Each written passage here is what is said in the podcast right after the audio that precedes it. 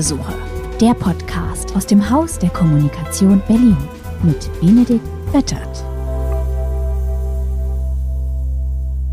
Hallo und herzlich willkommen zu Hausbesuche, dem Podcast aus dem Haus der Kommunikation Berlin. Wir sprechen ja alle zwei Wochen mit Menschen, die uns inspirieren, die uns interessieren, mit denen wir arbeiten und die uns spannende Insights geben. Also sprechen wir auch mit Kunden, heute zum Beispiel, denn mein heutiger Gast ist Steve Plesker. Steve ist seit, ich glaube, 2017 Geschäftsführer mhm. Marktprodukte mhm. im AOK Bundesverband.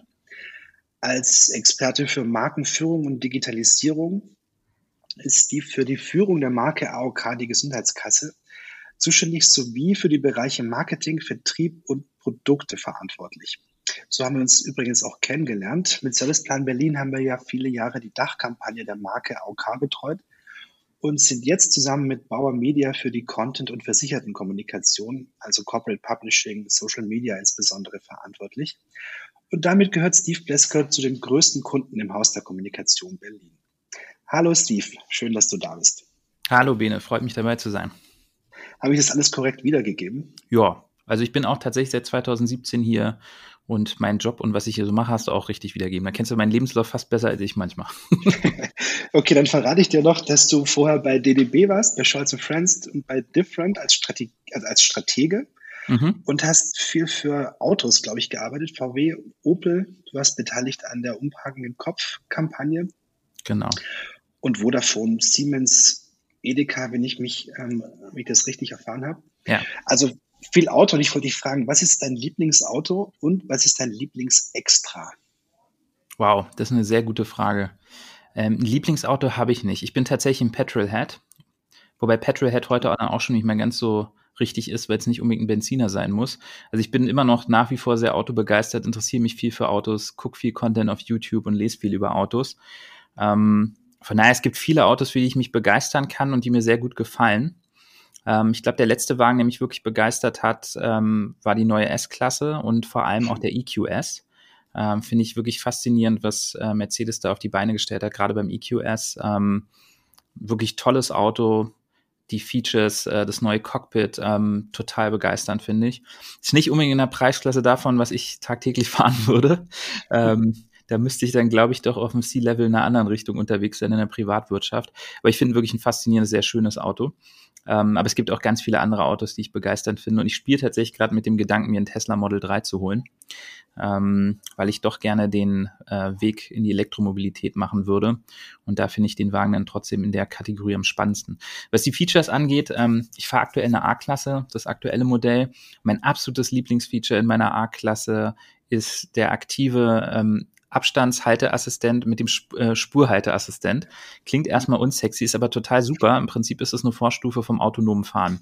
Also wenn ich damit dann auf der Autobahn unterwegs bin, ähm, hält der Wagen die Geschwindigkeit, passt sie auch an die entsprechenden Beschilderungen an, hält den Abstand zum Vordermann und er lenkt in der Spur selber mit. Das heißt also, wenn man damit irgendwie mit 130 auf der rechten Spur unterwegs ist, ist es die entspannteste Fahrt, die ich jemals hatte. Ich habe gar keine Lust mehr 180 zu fahren, weil ich einfach lieber mit 130 mit einem Hörbuch und entspannt äh, kaum etwas tun müssend äh, auf der äh, rechten Spur unterwegs bin. Das ist mein Lieblingsfeature aktuell. Klingt gut. Als Charlottenburger hätte ich gedacht, ist es auch der Parkplatz und in Zukunft dann die Steckdose. Es ist also äh, tatsächlich als Charlottenburger ebenfalls, ähm, ist es äh, der Einparkassistent vor allem, ähm, weil auch da das wirklich tatsächlich eine Erleichterung ist. Ähm, die Parkplätze sind oft äh, etwas, was man lange suchen muss und dann oft viel zu klein. Äh, und dann lasse ich einfach den Wagen immer rein manövrieren und rumkurbeln. Ähm, das nimmt er mir dann auch ab. Also ich habe tatsächlich, glaube ich, jedes Feature, was der Wagen haben kann, habe ich drin. Und ich nutze auch, glaube ich, jedes davon recht intensiv. Aber die Parkplatzsuche, die, glaube ich, gibt's noch nicht als Feature, dass die automatisiert stattfindet. Ähm, das würde ich mir sehr wünschen, weil ich oft genug eine Dreiviertelstunde um Block fahre bei mir am Kudamm, bis ich endlich mal was gefunden habe. Das kommt mir bekannt vor. Steve, warum bist du in dieser Branche gelandet? Du hast ja auch mal andere Sachen gemacht, glaube ich. Du hast mhm. mal Musik produziert und ähm, oder willst du mal ein bisschen erzählen, wie du da eigentlich jetzt hingekommen mhm. bist und ja, warum dich diese Branche so interessiert? Also ich habe schon, schon früh was mit Medien gemacht, wie man so schön sagt. Ähm, ich war in meiner Jugend in der Jugendpresse aktiv, äh, in der deutschen Jugendpresse. Ich habe auch für den Tagesspiegel äh, ab und zu in der Jugendkolumne geschrieben, wollte aber nie Journalist werden. Ähm, ich weiß nicht warum, es ist irgendwie ein bisschen paradox, dass ich für die Presse geschrieben habe, aber nicht Journalist werden wollte. Aber ich habe mich schon immer für, für Medien interessiert. Ich fand auch gute Werbung immer faszinierend und interessant. Ähm, habe dann aber irgendwo ganz falsch abgebogen, habe zunächst Zahnmedizin studiert, ähm, musste dann aber relativ schnell feststellen, dass ich zwei linke Hände habe und es keinem Patienten antun kann.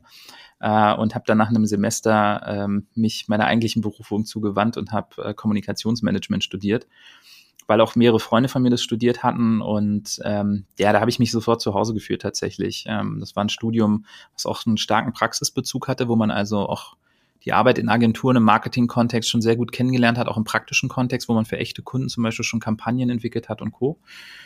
Und mhm. ähm, im Studium habe ich früh gemerkt, dass mich tatsächlich die strategische Seite sehr interessiert. Also nicht nur die kreative Seite, für die habe ich auch eine große Leidenschaft, aber vor allem interessiert mich, was Menschen bewegt, wie man Menschen erreichen kann, wie man sie überzeugen kann, etwas zu tun, was ihnen wieder vielleicht nicht wollten oder gar nicht auf dem Schirm hatten. Und äh, dann bin ich im Praxissemester zur Disruption Consultancy gegangen. Das war damals so ein Spin-off von TBWA, wo sie versucht haben, Disruption, was ja so das große Thema der Agentur TBWA ist, zum Consulting-Produkt zu machen. Ich war Mitarbeiter Nummer drei.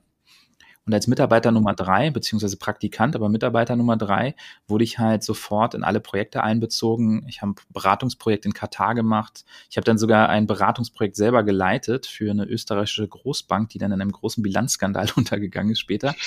Ähm, und da habe ich einfach gemerkt, da bin ich zu Hause. Und ich habe mich dann direkt nach dem äh, Praktikum dort selbstständig gemacht, habe für die Disruption Consultancy weitergearbeitet, habe viel Consumer Research gemacht und hatte dann so meine Ecke gefunden habe dann eine Zeit lang auch selbstständig gearbeitet und über meine selbstständige Arbeit bin ich dann zu meinem ersten Agenturjob gekommen. Ich habe so ein Hairdresser-Panel geleitet für Procter Gamble, wo ich äh, regelmäßig den Restage von einer Marke begleitet habe, indem ich halt äh, Friseure interviewt habe, mit denen Sessions gemacht habe, wo wir uns das Produktportfolio angeguckt haben, die Positionierung der Marke und so weiter.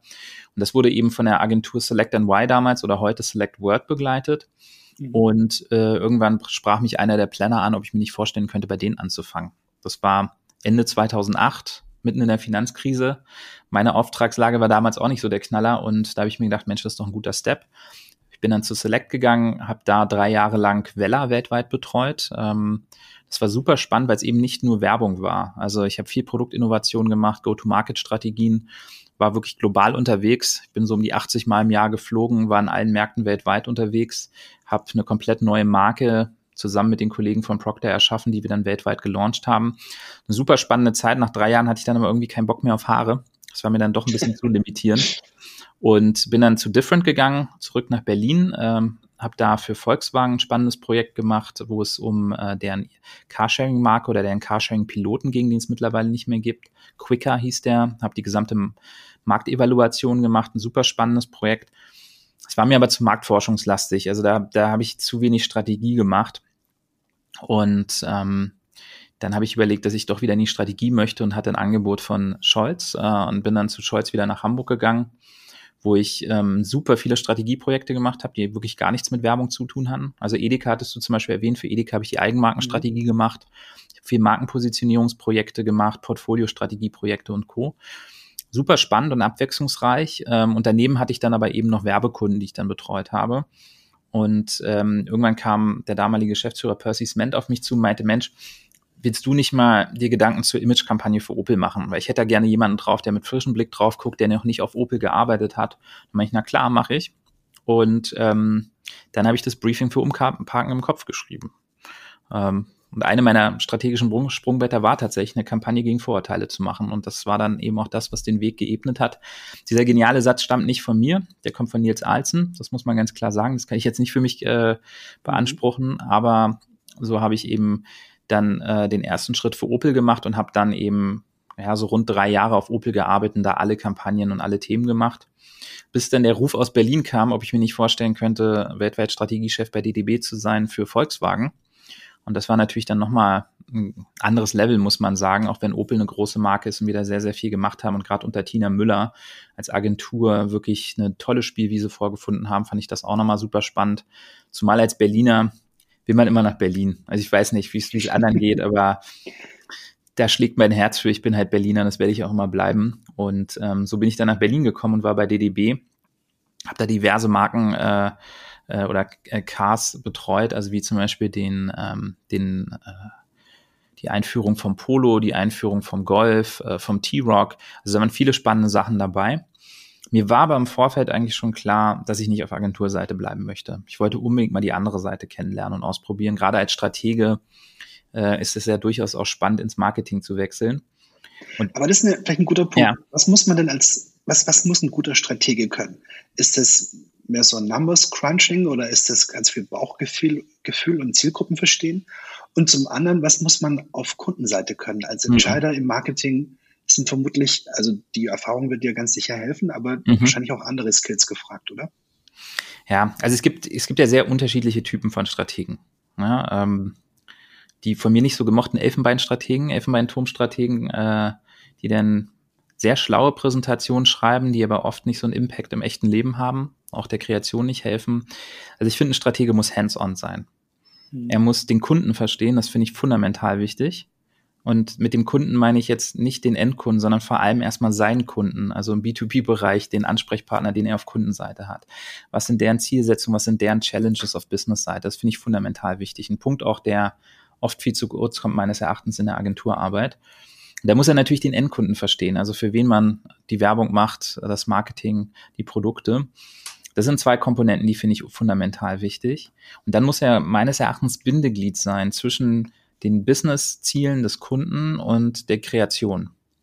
Weil Kreative sind ja oft nicht unbedingt an Business-Zielen nah dran und denken da nicht in Business-Strategien, sondern in kreativen Lösungen. Und da muss man Übersetzungsleistung erbringen, dass man eben genau das schafft, dass man Business-Ziele durch kreative Ideen und ähm, Kreativität im Allgemeinen entsprechend erreichen kann. Von daher ist man ganz viel. Ich glaube, man ist so ein bisschen Hansdampf in allen Gassen. Man sollte viel beim Kunden sein, finde ich. Das war ich immer. Und Berater für den Kunden sein. Man sollte Berater nach innen sein für die Kreativen und ähm, auch Sparringspartner, wenn es um kreative Ideen geht. Und eben nicht nur Vorlaufschreiber. Das sind leider oft genug Strategen. Gar nicht, weil sie nicht mehr können, sondern weil sie oft darauf reduziert werden. Davon halte ich gar nichts. So einen postrationalisierten Mist, den braucht kein Unternehmen. Der ist auch nicht glaubwürdig. Ähm, also ich brauche das nicht. Ich möchte das auch von meinen Agenturen nicht sehen. Ich möchte gerne eine ordentliche Strategie sehen, aber nicht so ein Blabla. Ja, und ähm, das sehe ich schon ein bisschen als Challenge. Als Entscheider auf Unternehmensseite, ich glaube, da, da musst du natürlich noch mal ein bisschen mehr mitbringen. Du musst ein fundamentales Businessverständnis haben. Also was sind deine Unternehmensziele? Was sind deine Marketingziele? Wie sieht's mit deinem Budget aus? Auch ein Faktor, der nicht unwichtig ist. Ähm, du musst auch natürlich äh, politisch agieren können, das muss man ganz klar sagen. In großen Unternehmen, äh, da sind viel mehr Stakeholder involviert als jetzt in einem Team in einer Agentur. Wenn du da auch, auch beim großen Etat ein 20, 30, 40 Mann Team hast, in einem Unternehmen sind es dann in der Regel mehrere tausend. Ähm, und äh, da sehr viele Stakeholder, die mitzuentscheiden haben oder eine gewichtige Meinung haben oder gehört werden wollen. Äh, das ist eine Komponente, die muss man auch mitbringen, also ein gewisses diplomatisches mhm. Geschick. Man muss ein bisschen Biss haben, ja, also man, man muss sich dann auch in eine Sache reinbeißen können, man muss Geduld haben, weil nicht alles so schnell geht und nicht alles sofort entschieden wird. man muss durchaus auch strategisch vorgehen, wie man Entscheidungen herbeiführt. Ja, das ist nicht eine Selbstverständlichkeit, dass man auch als Marketingleiter oder in einer ähnlichen Führungsposition mit seiner guten Idee resoniert. Ja, sondern man muss das Ganze auch intern gut verkaufen. Auch ein Faktor, der oft unterschätzt wird und ich glaube auch von Agenturen oft nicht verstanden wird. Äh, Im Unternehmen werden Entscheidungen oft anders getroffen und eben da wird nicht die Frage gestellt, ob die Idee nur gut ist, sondern da sind ganz andere Sachen entscheidend und dann gibt es Einflussfaktoren, die man von außen oft gar nicht sieht. Und die sind dann wiederum aber total entscheidend dafür, ob zum Beispiel eine Idee, eine Kampagne Akzeptanz findet in einem Unternehmen oder nicht. Mhm. Also du sagst, die Kampagnen, also eine Kampagne für die Kampagne ist dann intern extrem wichtig. Absolut. Um eine Idee auch durchzubringen. Und je mutiger und ungewöhnlicher sie ist, desto schwieriger wahrscheinlich. Also da haben wir ja eine schöne Geschichte aus unserer beider Historie, nämlich die erste Kampagne, die ich hier für die AOK gemacht habe. Mhm. Ähm, da sind wir ein bisschen unkonventioneller rangegangen und haben eine Kampagne mit kleinen Mäusen und einem großen grünen Monster, einer Gehhilfe gemacht und so weiter. Das haben wir hier vorher noch nie gemacht in der AOK. Und genauso waren die Reaktionen. Also ich kann mich noch erinnern, als ich das äh, den Vorständen vorgestellt habe, da war so ein betretenes Schweigen im Raum. Und äh, als ich danach dann auch mit Einzelnen gesprochen habe, war mal die Reaktion, ja, das ist mal was anderes. Ne? Ähm, weil da war eine große Unsicherheit, was ich total nachvollziehen kann, weil das eben ähm, ja nicht wie ein sicherer Approach war. Ja, es war eben nicht das, was man gewohnt war, worauf man bisher gesetzt hatte, sondern was total Ungesehenes für eine gesetzliche Krankenversicherung und für die AOK. Es hat dann wunderbar funktioniert am Markt, muss man sagen. Es hat große Akzeptanz mhm. gefunden und gerade weil es anders war, äh, wurde es sehr, sehr positiv aufgenommen. Wir haben ja dann auch, ich glaube, um die 100.000 Mäuse als Kuscheltier unter das Volk gebracht. Ähm, auch im Aufsichtsrat war das total toll. Da hatten wir ähm, auch den ganzen Aufsichtsräten äh, die Kuscheltiere gegeben, die sich total gefreut haben für ihre Enkel und Co. Das sind dann so die Kleinigkeiten, die dann helfen, ähm, dass man sowas dann auch durchträgt. Aber das ist eben so ein Punkt. Also auch mutig zu sein in einem Unternehmen ist nicht einfach. Weil am Ende äh, für eine Agentur ist es einfach, eine mutige Idee zu haben. Für einen Entscheider auf Unternehmensseite hängt da seine Reputation dran, ob diese mutige Entscheidung auch funktioniert. Und wenn sie nicht funktioniert, dann hat der im Zweifel ein Problem, nicht die Agentur. Mhm. Ja, und das unterschätzen, glaube ich, Agenturen oft. Ich habe ja gelernt, die AOK gibt es ja gar nicht. Genau. Also wenn man genau hinguckt, das sind ja elf AOKs und ein Bundesverband, also die GBR aus den elf AOKs. Mhm. Aber es gibt natürlich die Marke AOK. Und das ist ja. sicher eine der bekanntesten, größten und wertvollsten Marken, die es in Deutschland gibt.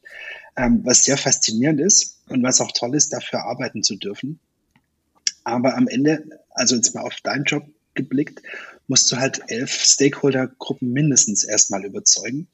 Und es gibt ja diesen, das schöne Bomo, was ist ein Besenstiel? Ein Tannenbaum, der durch ein Gremium ging. Oder ich glaube, David Kann ich Ogilvy, noch nicht. David Ogilvy hat mal gesagt, man durchsuche alle Parks und man findet keine Statuen von Gremien.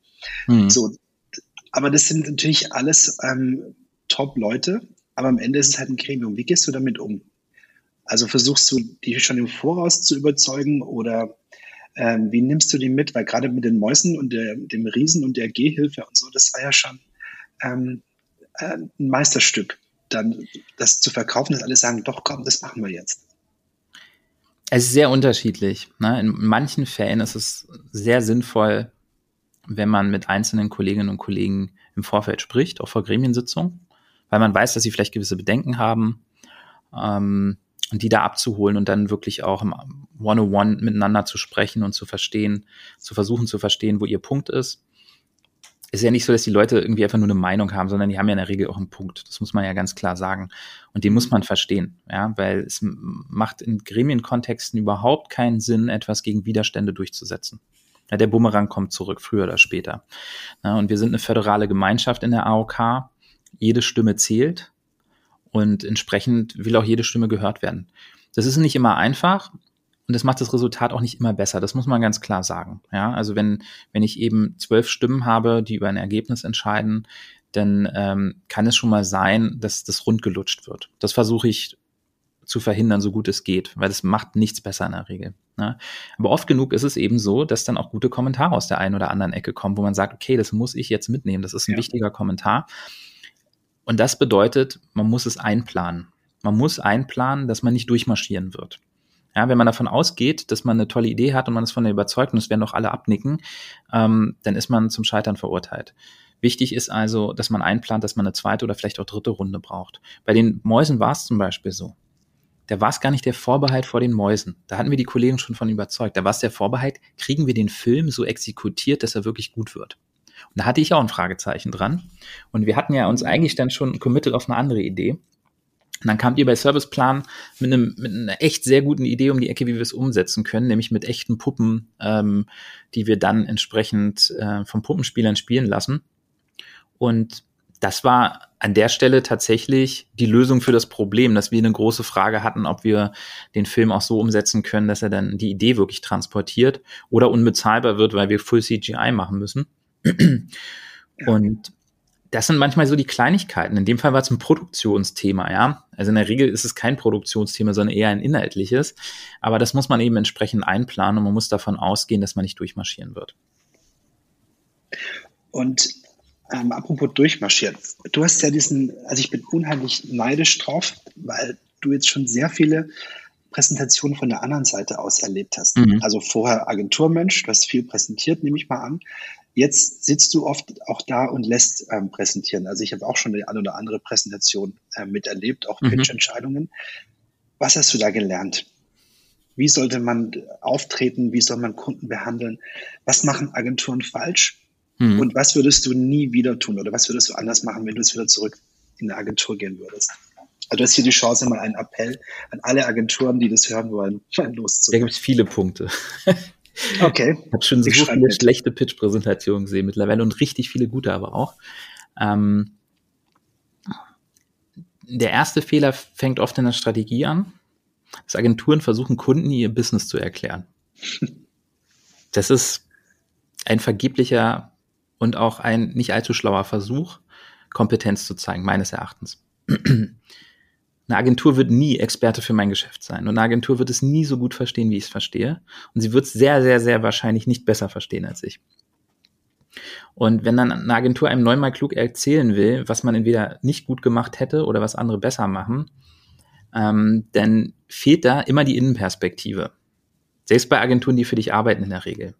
Weil viele Entscheidungen dein Innen halt auch einfach anders getroffen werden und andere Hintergründe haben. Das kann eine Agentur von außen gar nicht sehen, erst recht nicht, wenn sie noch nicht für dich tätig ist.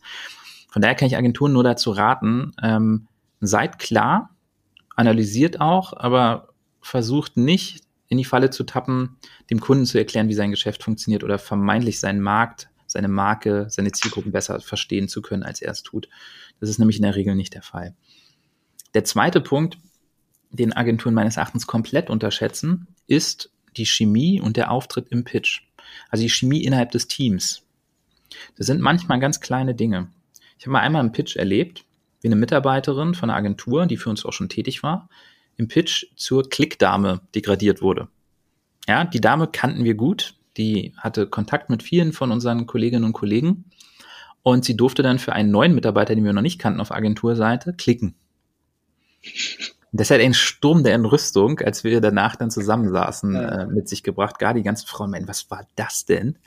Ähm, auch oft äh, ein Klassiker, dass Chefs ähm, äh, so ein gewisses Auftreten haben, was auch gegenüber den Mitarbeitern nicht besonders wertschätzend wirkt. Ne? Ähm, auch sowas. Das sind dann Sachen, die tatsächlich nachwirken. Natürlich ist es jetzt nicht entscheidungsrelevant am Ende des Tages. Ähm, als öffentlicher Auftraggeber entscheiden wir jetzt nicht darüber, ob äh, der Chef nett mit seinen Mitarbeitern in der Pitch-Präsentation umgegangen ist. Nichtsdestotrotz merkst du dir das und das, das, das formt einen Eindruck. Ne?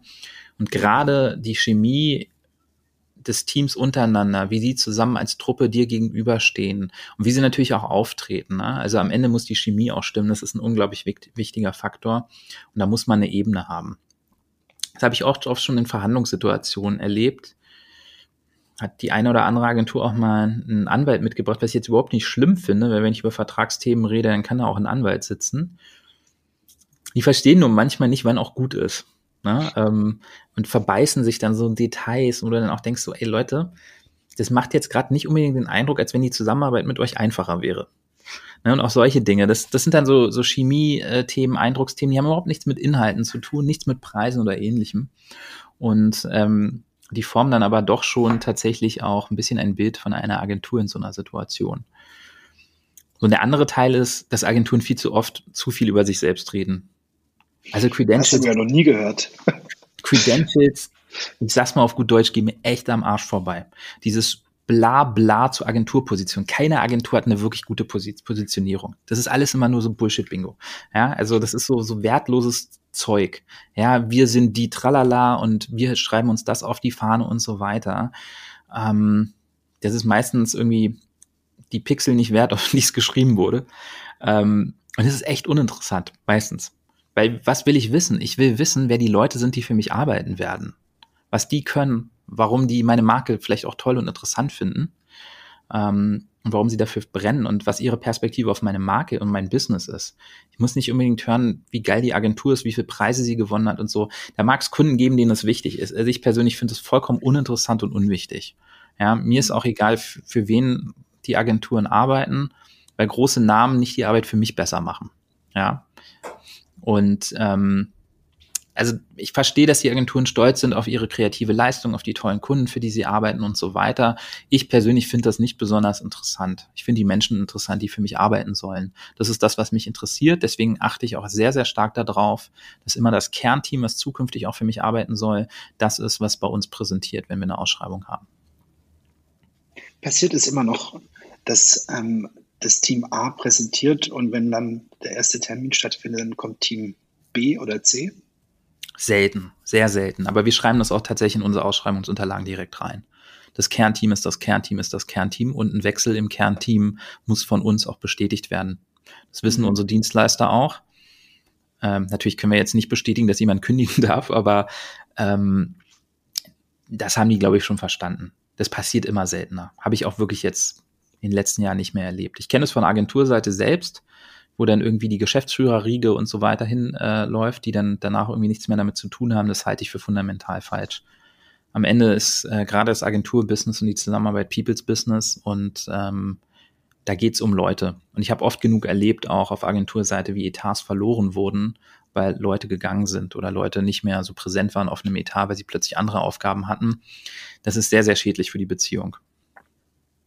Das heißt, Pitch entscheidend sind dann doch viel häufiger, als man glaubt, einfach auch Dinge, die sich nicht auf dem Blatt Papier in der Punktewertung ähm, darstellen lassen würden, sondern wir als Agentur, wir denken ja, wenn die Tür zugeht, also wenn wir rausgehen nach der Präsentation, dass dann sofort über die Idee gesprochen wird und über das Konzept. Mhm. Vermutlich ist es komplett falsch. Weil das Erste, was fällt, ist, boah, hast du die Schuhe gesehen? oder, also mit dem weiß ich auch nicht, oder, oh, die waren ja nett, oder das hat dir Spaß gemacht, oder vermutlich mal viel häufiger, oder? Also über, Schuhe, über Schuhe habe ich mich, glaube ich, noch nicht unterhalten mit meinen Kollegen, aber. Ähm, Haare, vielleicht über Haare. Haare auch nicht, aber tatsächlich, also wirklich nicht so über so ganz schlimme Oberflächlichkeiten. Nee, aber tatsächlich ähm, schon, ähm, wie die Leute rüberkamen, ob, äh, ob das ein sympathischer Auftritt war, ob man fand, dass die Dynamik gut war ist jetzt nicht eine Checklist, dass man da automatisch drüber spricht, aber in der Regel, wenn es nicht gut war, ja, also wenn man gemerkt hat, hm, also mhm. das hat die ganze Zeit nur der eine geredet oder die Dame hat gar nichts gesagt, obwohl sie eigentlich ein paar gute Punkte hatte, solche Sachen fallen dann schon auf. Und ähm, genauso fällt es halt eben auf, wenn wiederum Pitch-Präsentationen zu starr und eingeübt sind. Ne? Also mit so harten Übergabepunkten, der präsentiert das, der präsentiert das. Also ich finde, das muss oft eher dialogisch sein, ja, und nicht, nicht irgendwie wie so eine Ballettaufführung. Ähm, da merkt man auch oft, dass bei solchen Ballettaufführungen die Agenturen eher an Stolpern kommen, wenn mal eine Zwischenfrage kommt, ähm, wenn die, die Zwischenfrage aber eigentlich jemand anders beantworten muss und so weiter. Also mhm. da äh, merkt man oft wiederum, dass so einstudierte Präsentationen oft auch die Flexibilität nehmen. Viel schöner finde ich es eigentlich, wenn es ein Dialog ist, ne? wo dann auch der eine mal was sagt, dann springt der rein, der ergänzt nochmal. Ähm, weil am Ende das muss jetzt nicht einfach nur eine, eine Showveranstaltung sein, sondern man möchte ja auch ein Gefühl dafür bekommen, wie es dann in der Zusammenarbeit wäre. Natürlich ist es ein künstliches Szenario, gar keine Frage. Ja, also eine Pitch-Situation, da sind die Agenturen angespannt, der Kunde hat schon einiges gesehen, man ist im Wettbewerb, der lastet Druck auf den Menschen. Ja, und auch nicht jeder ist dafür gemacht, äh, von einer großen Gruppe zu präsentieren, auch wenn er fachlich top sein mag. Ja, nicht jeder ist, fühlt sich da wohl und äh, ist locker. Na, aber ich glaube, solche Aspekte, die sind schon wirklich wichtig, ne? dass man ein gutes Gefühl bekommt für die Menschen, dass eine gewisse Sympathie entsteht und dass man eben auch glaubt, Mensch, also wie die miteinander umgehen, das ist eine gute Truppe, die haben eine gute Chemie. Das sind schon Sachen, die, die man sich merkt. Und dann leidest du mit, wenn jemand leidet? Nicht mehr. Oder je Nee, ich leide nicht mehr mit. Also man, man, manchmal leide ich dann schon, aber nicht mit. Ähm, weil es gibt natürlich auch Situationen, wo Präsentationen wirklich Grütze sind. Das muss man ganz klar sagen. Ja, ähm, es passiert nicht oft. Es passiert aber schon mal, dass dann wirklich eine Präsentation echt versemmelt ist oder wo du einfach wirklich nicht verstehst, wo die hinwollen. Ähm, mhm. Und das, das finde ich dann oft auch schade, weil also ähm, wir stellen ja dann natürlich auch Nachfragen, wollen Sachen verstehen wir kommentieren durchaus natürlich aber auch Sachen mal kritisch. Ne? Wenn wir sagen, okay, also das ist jetzt echt nicht die Richtung, wie wir eigentlich über unsere Marke denken zum Beispiel. Ne? Mhm. Da merkst du dann auch, und das, das finde ich ist eine gute Nagelprobe, wie können sie denn mit Kritik umgehen und wie spontan können sie dann eben auch auf sowas reagieren. Der ein oder andere reagiert super drauf. Manche werden dann ein bisschen schnippisch oder sehr unsicher oder sehr defensiv, ähm, sodass du gar nicht eigentlich in einen, in einen produktiven Dialog an der Stelle dann kommst. Mhm. Es gibt ja Termine, wo man einfach beim Präsentieren auch oder beim Reden merkt, das kommt einfach überhaupt nicht an. Man sieht mhm. seine Gesichtern, man sieht seine Reaktionen ja. an der Aufmerksamkeit. Wünschst du dir, dass man den einfach irgendwie zu Ende bringt, diesen Termin? Oder wünschst du dir, dass, dass die Agentur dann auch den Mut hat, in dem Moment aufzuhören und zu sagen, Leute, wir merken das, also wir sind wohl ganz äh, woanders unterwegs. Mhm. Ähm, sagt mal, was, was ist euer Problem? Vielleicht können wir mal drüber sprechen, weil das dann durchzuziehen ist eigentlich nur noch Zeitverschwendung, oder? Also bei uns ist es jetzt natürlich ein bisschen spezieller. Als öffentlicher Auftraggeber ist es ja bei uns ein Verhandlungsverfahren, eine Verhandlungsrunde. Das ist also alles extrem formalisiert. Also wenn eine Agentur mitten in der Präsentation abbrechen würde, ähm, dann ist sie halt raus, ja, ähm, weil sie dann irgendwie formalen Kriterien nicht erfüllt hat. Wenn ich jetzt mal ein bisschen davon rausgehe und an sich eine Pitch-Situation beschreibe, da bin ich schon bei dir. Also ich, ich finde auch da, ich, ich schätze das persönlich sehr, wenn Agenturen Haltung haben und ähm, wenn sie auch Sachen vertreten und für Sachen einstehen und dann aber auch in Dialog gehen und sagen, okay, also wir merken hier, das, das funktioniert offensichtlich nicht. Weil am Ende ist es eine, Be ist eine Beziehung ja immer mit zwei Parteien, ja. Und es muss auf beiden Seiten eben auch passen.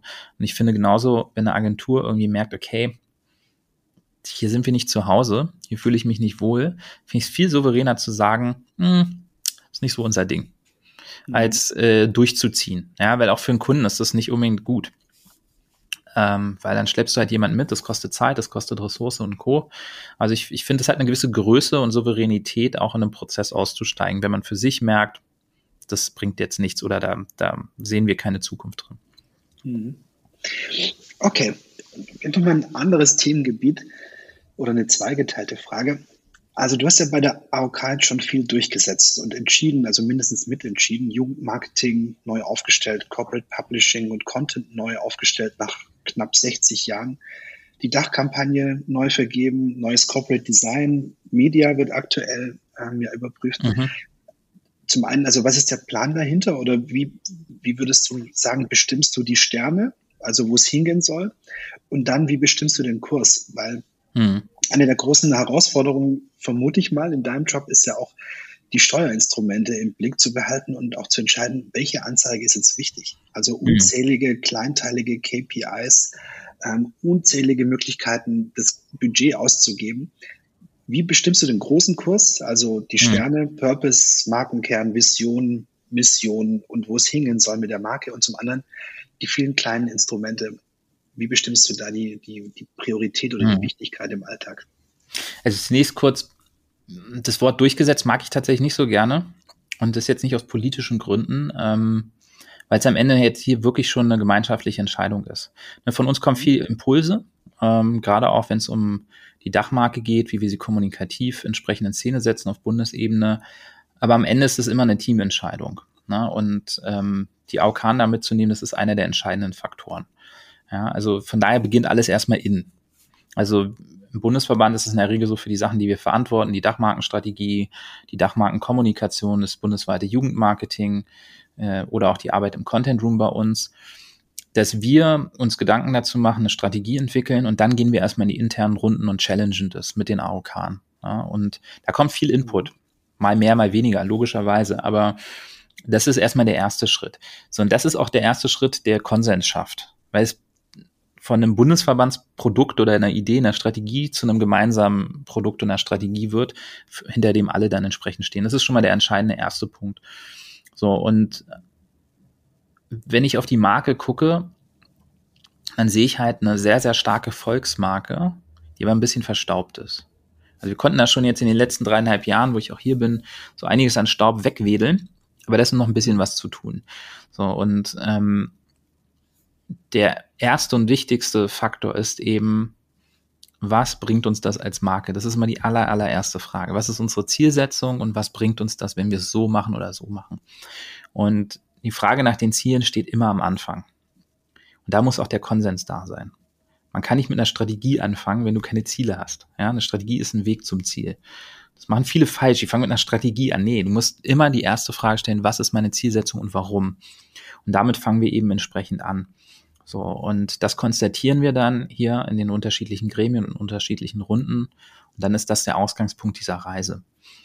Was die Steuerung angeht, ich bin jetzt nicht mehr operativ tätig, also bis auf wenige Ausnahmen. Bei der Dachkampagne bin ich dann doch noch sehr involviert, aber bei den meisten anderen Sachen wie Jugendmarketing und Co. dann eher nicht. Ähm, ist es so, dass ich mich mit meinen Leuten hauptsächlich eben über Zielsetzung unterhalte. Was wollen wir erreichen, bei wem und warum? Und wie wollen wir das Ganze messen? Das sind die Fragen, die ich stelle. Ja, also das, da geht bei mir immer die Reise los. So, und dann lasse ich mir mal irgendwie zeigen, was man sich dazu überlegt hat. Ähm, dann kommentiere ich das in der Regel. Aber darüber steuere ich im Wesentlichen. Ne, wenn wir uns auf ein, auf ein Ziel, auf ähm, die Messmetriken und Co. geeinigt haben, dann steuere ich im Wesentlichen darüber. Weil das ist mein Nordstern.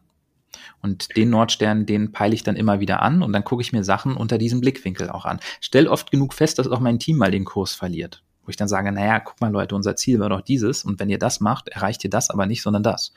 Ähm, und das ist im Wesentlichen wie Steuer. Da, da mag ich eben als, als Stratege vorgeprägt sein. Ähm, das funktioniert für mich aber tatsächlich sehr, sehr gut. Und ich glaube auch für mein Team und die Agenturen, weil dadurch eine sehr große Klarheit herrscht, wo wir hinwollen und warum. Und schaust du dabei auch auf andere Marken? Also Wettbewerbe natürlich ähm, sicherlich, aber schaust du auch auf, weiß ich, auf so eine Penny-Kampagne oder hm. guckst du dir das genau an oder lässt du dich davon gar nicht groß beeinflussen? Null. Ich finde, Wettbewerbsbeobachtung ist die größte Zeitverschwendung überhaupt. es interessiert mich nicht die Bohne. Ja, also mich interessiert es in dem Moment, wo es etwas ist, was ich auch mache, oder es in mein Territorium reingeht. Ja, also wenn jetzt jemand ein gleiches Thema claimen würde oder unser Positionierungsfeld angreift oder sowas, dann interessiert es mich. Sonst, pff, also natürlich gucke ich mir auch an, was unsere Hauptwettbewerber machen. Ja, wohlgemerkt nur die Hauptwettbewerber. Also ich gucke mir jetzt nicht irgendeine kleine BKK an und gucke mir deren Kampagnen an. Es bringt mir am Ende nichts. Was, was bringt es mir, das zu wissen, was die machen? Ja, also das wird doch eigentlich nicht beeinflussen, was ich mache, weil ich stehe für mich. Meine Marke steht für sich. Und ähm, ich habe eine Strategie und die muss ich durchsetzen. Ähm, erst wenn es wirklich so ist, dass jemand mit mir aktiv konkurriert um eine gewisse Zielgruppe in einem gewissen Feld, dann wird relevant, was ein Wettbewerber tut. Ja, wobei es dann im Marketing in der Regel auch gar nicht so relevant ist, sondern eher im Bereich mhm. Vertrieb. Ja, das mag in unserem Markt jetzt ein bisschen speziell sein, aber tatsächlich äh, sind mir Wettbewerbsaktivitäten nicht so wichtig. Ich habe da einen Blick drauf, aber eher peripher. Und ich lasse mich 0,0 davon leiden. Ja, also ich würde mich nie davon leiden lassen, was ein Wettbewerber von uns macht. Finde ich vollkommen irrelevant. Ähm, was andere Kampagnen im Markt angeht, also ich verfolge es ehrlicherweise jetzt nicht so intensiv. Ähm, ich lese natürlich die Fachpresse. Ich kriege dadurch natürlich auch mal mit, was so für Kampagnen kommen. Und ich lasse mich durchaus auch von der einen oder anderen Kampagne inspirieren. Nicht in dem Sinne, dass man es kopiert, sondern dass ich gewisse Approaches interessant finde. Ne? Wie man in gewisse Medien reingeht, ähm, wie man ähm, etwas emotionalisiert, aktiviert und so weiter. Ich finde, da kann man schon noch was lernen. Das finde ich dann durch, durchaus äh, zum Teil interessant, so Best-Practice-Beispiele. Aber auch das, also es ist jetzt nichts, womit ich mich besonders intensiv beschäftige. Aber ich habe durchaus ein ums andere Mal ähm, eine Kampagne für mich als Best Practice Beispiel genannt. Zum Beispiel, wenn es um die emotionale Inszenierung ging und so weiter. Äh, auch bei euch, als ihr noch für uns gearbeitet habt äh, im Bereich Dachmarke, habe ich ja durchaus mal die ein oder andere Kampagne aus dem Markt, die nicht von einem Wettbewerber war, sondern aus ganz anderen Segmenten genannt, wo ich gesagt habe, hey, also so eine Emotionalisierung, das ist für mich Benchmark. Ja, aber es diente dann eher der Illustration und nicht macht so. Ja, weil ich will ja nichts kopieren, was im Markt ist. Und schaust du ganz bewusst oder durch, scannst du Medien nach Kommunikation oder schaust du auch ganz bewusst Trash-TV zum Beispiel? Ich gucke gar kein Fernsehen tatsächlich. Ähm, ich nutze ausschließlich Streaming-Services. Ähm, nee, mache ich nicht. Ähm, also ich kriege es am ehesten über die Fachpresse mit. Und dann bin ich natürlich selber Mediennutzer. Ich bin jetzt in anderen Medien unterwegs äh, als wahrscheinlich die Allgemeinbevölkerung. Also ich gucke eben kein lineares Fernsehen. Ich bin sehr viel in sozialen Medien unterwegs, in letzter Zeit sehr, sehr viel, auch bei TikTok tatsächlich. Ähm, mhm. Und das aus wirklich professionellen und privatem Interesse. Ich finde das Medium einfach super, deswegen nutze ich es total gerne. Ähm, und ich finde es auch generell wichtig, in so einer Rolle muss man in den Medien zu Hause sein. Ähm, ich habe zum Beispiel seit Jahr und Tag ein Bild Plus Abo. Und nicht, weil ich jetzt Bild für unbedingt das Qualitätsmedium schlechthin halte, sondern weil ich es unglaublich wichtig finde, zu wissen, was diese ganzen Themen sind. Ich gucke kein Dschungelcamp, aber ich weiß trotzdem über das Dschungelcamp Bescheid. Äh, mhm. Ich weiß, dass Pietro sich eine neue Villa gekauft hat, obwohl ich von diesem Typen sonst nicht viel weiß oder nichts von ihm verfolge. Genauso weiß ich, wie es in der Bundesliga aussieht ähm, oder wie auch eine andere Perspektive auf Politik beispielsweise ist. Das finde ich total wichtig. Also dem Volk aufs Maul schauen, ähm, das ist zentral. Ja, als, als Marketier machst du Kommunikation für die Menschen draußen. Und ähm, hier bei der AOK mache ich wirklich Kommunikation für das gesamte Volk, nicht für irgendwelche elitären Zielgruppen. Ja, ich bin jetzt irgendwie ein Bildungsbürger, der in Charlottenburg in der Nähe vom Kudamm wohnt und Musik hört, die wahrscheinlich die Masse nicht hört und Filme guckt, die die Masse nicht guckt. Also ich bin da nicht repräsentativ, aber umso wichtiger ist, dass ich nah dran bin und die Menschen verstehe und ein Gefühl dafür habe, was bei denen funktionieren kann, sonst kann ich meinen Job nicht machen. Und würdest du sagen, selbst Influencer zu sein, also du bist auch sehr aktiv in den sozialen Netzwerken, also auf LinkedIn beispielsweise und zeigst auch durchaus Haltung oder bekennst Farbe. Mhm. Gehört es zur Job Description eines CMOs 2021 oder ist es einfach ein privates Interesse? Es ist primär ein privates Interesse und ich glaube auch nicht, dass man es muss. Ähm, ich glaube also, als CEO sieht es ein bisschen anders aus, finde ich. Also ich glaube, da ist tatsächlich das Teil der Öffentlichkeitsarbeit, beispielsweise bei Twitter und LinkedIn präsent zu sein. Da gibt es ja auch in mhm. Deutschland sehr, sehr erfolgreiche Beispiele. Ein Herr Dies, ein Herr Käser, ähm, die das sehr, sehr gut machen und ähm, auch auf eine sehr interessante Art und Weise nutzen. Es ist oft aber auch Personal Branding, das muss man ganz klar sagen. Also ich glaube, da, da kann man ehrlich genug sein, ja. Mhm ich persönlich sehe mich auch nicht als Influencer. Also so riesige Reichweiten habe ich dann am Ende doch nicht. Ich sehe mich einfach als, als Marketingentscheider mit Meinung, so würde ich es eher mal formulieren. Ne? Und ich tue gerne meine Meinung kund und ich mag den kritischen Diskurs mit anderen Leuten, das schätze ich. Ja? Und ich habe tatsächlich über meine Aktivitäten bei LinkedIn echt viele tolle Leute kennengelernt. Also da sind echte Kontakte, Freundschaften auch entstanden ähm, über einen professionellen Diskurs zu Themen. Und das finde ich total bereichernd generell finde ich den Austausch mit, mit anderen ähm, CMOs, Marketingentscheidern finde ich total hilfreich. Äh, am Ende sitzen wir doch alle irgendwie im gleichen Boot, wenn man jetzt nicht direkter Wettbewerber ist, ja. Aber wir sitzen am Ende alle im gleichen Boot, wir haben die gleichen Challenges, wir reden ganz oft gar nicht so sehr miteinander, sondern eher mit Agenturen. Und ähm, das finde ich total toll. Also das schätze ich sehr, deswegen ist Networking und das eben auch im Digitalen, finde ich eine total bereichernde Sache, weil man eigentlich nur lernen kann. Ne? Und man trifft im Zweifel total tolle Menschen, ähm, mit denen man äh, dann sogar am Ende vielleicht sogar mehr teilt als ein professionelles Interesse, sondern auch Freundschaften sich entwickeln. Marketing-Tinder. genau. Swipe nach rechts interessierst du dich auch für CRM und äh, für TikTok. Wäre echt ganz geil, ne? Also Marketing-Tinder zu machen, das wäre wirklich lustig. Ähm, ja, aber also ein bisschen was hat es davon tatsächlich, ne? Also das Romantische bleibt ein bisschen auf der Strecke im Vergleich zu Tinder und ähm, Hookups geht's dann auch nicht. Aber ich habe das tatsächlich schon echt einige Male gemacht, dass ich auch bei LinkedIn Leute angeschrieben habe, die ich gar nicht kenne und ihnen eine Frage gestellt habe und äh, eine tolle Antwort bekommen habe, beziehungsweise dann gefragt habe, ob dass ich mich gerne mal mit denen zu einem gewissen Thema austauschen würde. Und eigentlich hat noch nie jemand Nein gesagt. Und es war immer bereichernd. Ja, also sei es mit Agenturleuten, sei es auch mit, mit anderen Marketeers, äh, wo man sich dann mal ausgetauscht hat äh, zu gewissen Themen, wie sie dazu stehen, was ihre Erfahrungen sind und so weiter. Ich glaube, das ist essentiell. In diesen komischen Zeiten gerade natürlich umso mehr, weil die ganzen Networking-Events, äh, wo man dann irgendwie bei einer Messe irgendwie beieinander ist, einander kennenlernen kann, quatschen kann, das fällt natürlich alles flach gerade. Du auch hier? Genau, du Linkseinstieg. Ja, absolut. Ja, stimmt, das fällt gerade flach. Insofern freue ich mich sehr, dass wir uns ähm, hier austauschen konnten, digital und dass wir auch ähm, das zur Verfügung stellen, dass andere das hören können. Ich fand, es war ein sehr interessantes, sehr sympathisches Gespräch. Wir haben uns ja nicht das erste Mal unterhalten und hätten sicher noch viele mögliche Themen, ähm, über die wir noch lange uns austauschen könnten. Vielleicht wiederholen wir das nochmal, aber jetzt für heute würde ich sagen, Steve, vielen herzlichen Dank, dass du da warst. Sehr gerne, Biene. Bis bald.